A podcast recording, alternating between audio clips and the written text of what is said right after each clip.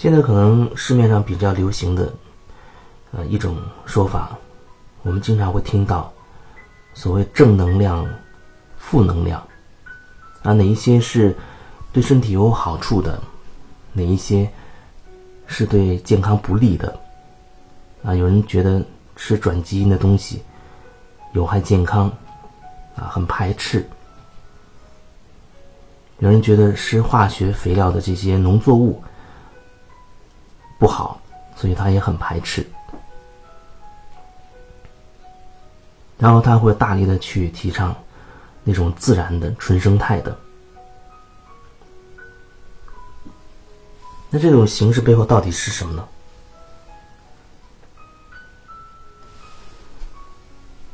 这种形式跟评判一件事情的好坏、对错有什么区别吗？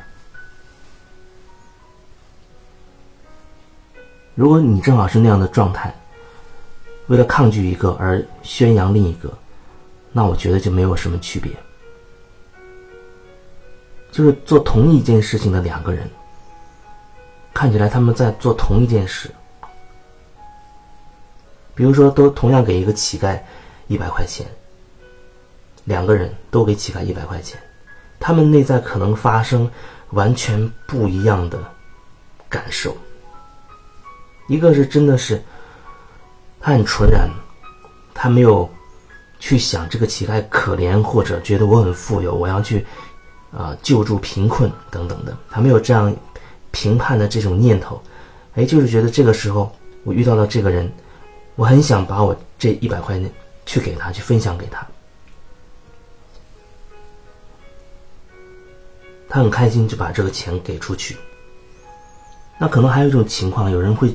看到他，会联想到很多啊，觉得这个世界怎么会有这么凄惨的人啊，这么可怜。想到很多人那么有钱，他却不肯施舍一点钱去救助这些贫困的人，心生怜悯的同时，另外一个极端，他也心生对那些所谓富有的人的一些怨恨，那种二元对立的这种。状态在他内在开始打架，然后他给出这一百块钱，你给出的东西都附上了你自己的信念，都附着着你的能量，你的印记，花出去的钱也是这样。你带着什么样的心态去花？也可以说，你用什么能量状态去花这个钱？如果说你的感受足够敏锐，当你接过一张钱的时候，你放在手里去感受一下，你可以感受到这个钱它上面的一些能量的状态。可能从这个人手里接过来的钱，你会觉得哎，还蛮轻盈的，挺舒服。然后你再从另一个人手里接过一张钱来，你会发现有一种感觉，哦，觉得很心酸，很心痛。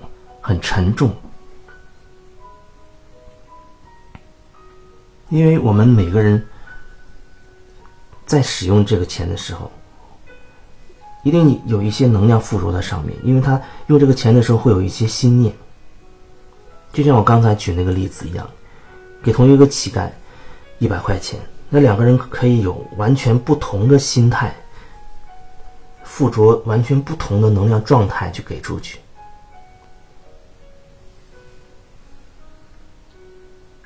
这是我们可能对身边人做的事情，不是可能是一定会这样做的。这就像同样说完全相同的一句话，两个人说完全相同的一句话，可是你能感受到一个人他的真诚，而另外一个人说完全一样的一句话，你就能感受到他根本就没有用心去说。这是为什么？那句话听起来好像还是所谓的一个真理，是很有道理的那么一句话。但是两个人讲出来，却带给你完全不一样的感受。我想表达的就是，能量总在语言和文字的背后，能量总在语言和文字的后面，深层。其实我们自己是可以感受到的。同样一句话，为什么两个人会带给你完全不一样的感受呢？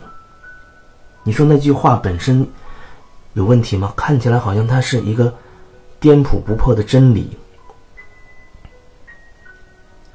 可是一个人说的让你很很打动你，另一个人说的让你毫无感觉，甚至觉得他就是满嘴谎言的这种感觉。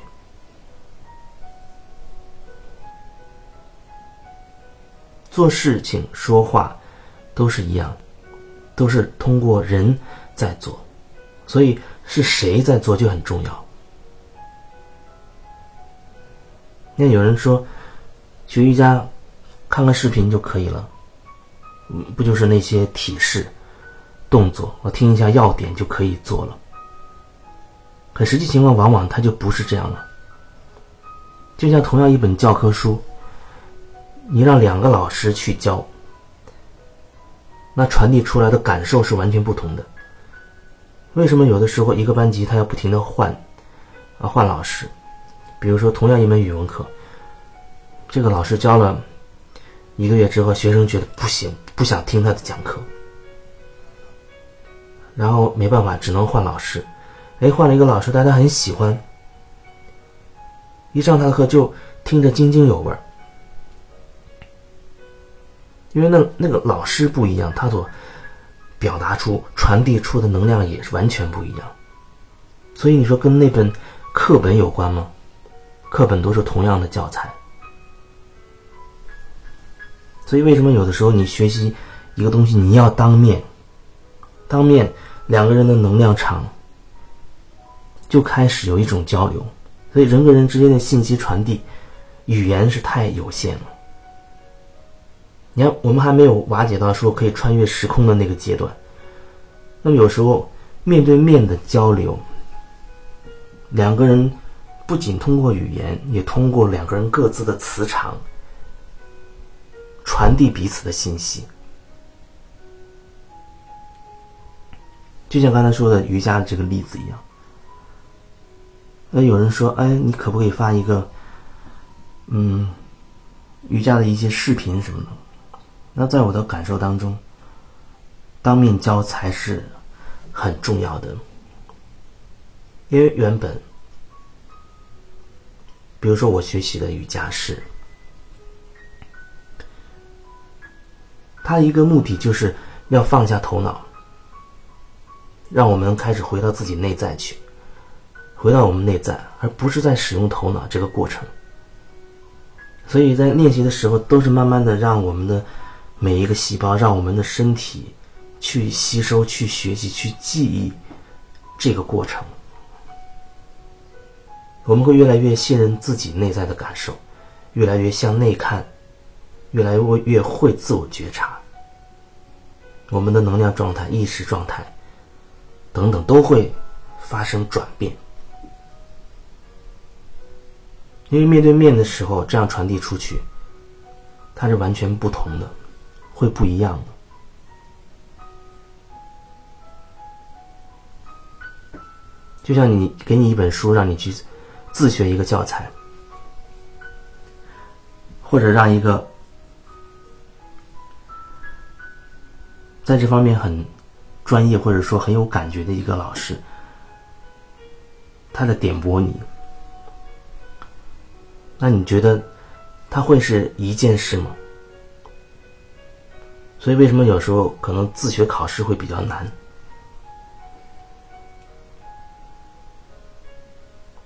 可能就是这个原因。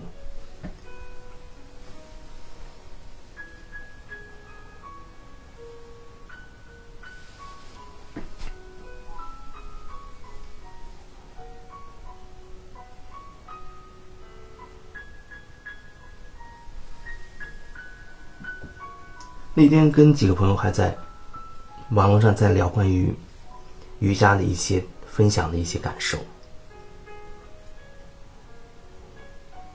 那我的感觉就是，瑜伽本来就有一种合一的感觉，就是为什么瑜伽？瑜伽只是瓦解一些自我的限制，让我们不再认同，慢慢的让我们放下头脑，不再认同于，比如说我是我的我是这个身体，我是这个头脑，让我们放下它，就是变成我不是这个身体，我也不是这个头脑，意思就是我们会慢慢去瓦解很多信念体系，很多心念会转化掉。它会让我们解除捆绑在自己内在的那些绳索、那些心念、那些各种定义、各种评判。我们每当化解掉一根绳索，解除一个捆绑，我们就离合一更近了一步，离那个无限的可能性又更近了一步。所以说，你说体式，它不是最主要的。可是那些过程当中的感受，合一的感受，融入到你的生活当中去，这才是最重要的。可能它需要一个一个慢慢的过程。一开始可能你每天练习一小时，好像只有在那一个小时里，你会有一些这种体会。也慢慢的，你发现，在你生活工作的过程当中，有一些时候。你会有一些这种感觉，觉得自己好像放空了，觉得自己觉察力一下提升了，能够看清一些自己的一些当下的感受、想法了。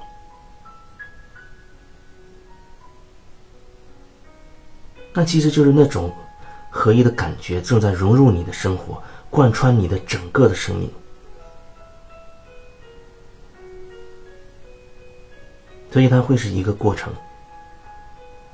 最终，你的生活，生活本身就成为瑜伽，就成为一个合一的过程。当我们意识不再去分裂了，那就是瑜伽，那就是一个合一的过程。你可以说是合一，可以说开悟成道、宇宙意识等等的，基督意识都可以。那就是不再分裂了，是一种合一的状态。每个人或多或少都走在这个路上，那有的人可能在这个角度，他可能走得远一点；有的人在这个角度，可能还有很多分裂的意识、自我的捆绑。那可能是在他的灵魂深处，还有一些功课没有完成，需要更多的去体验。走的所谓快，也可能变成慢。现在看起来慢，也可能过一阵子你会发现它在前面。一切皆有可能，所以说，没有快，没有慢，没有好，没有没有坏。所谓的扬升也好，沉降也好，那也只是从人的角度去定义、去判定的。它有什么对，有什么错，又有什么好，又有什么坏呢？只是各自去选择了这样的体验，也就仅此而已。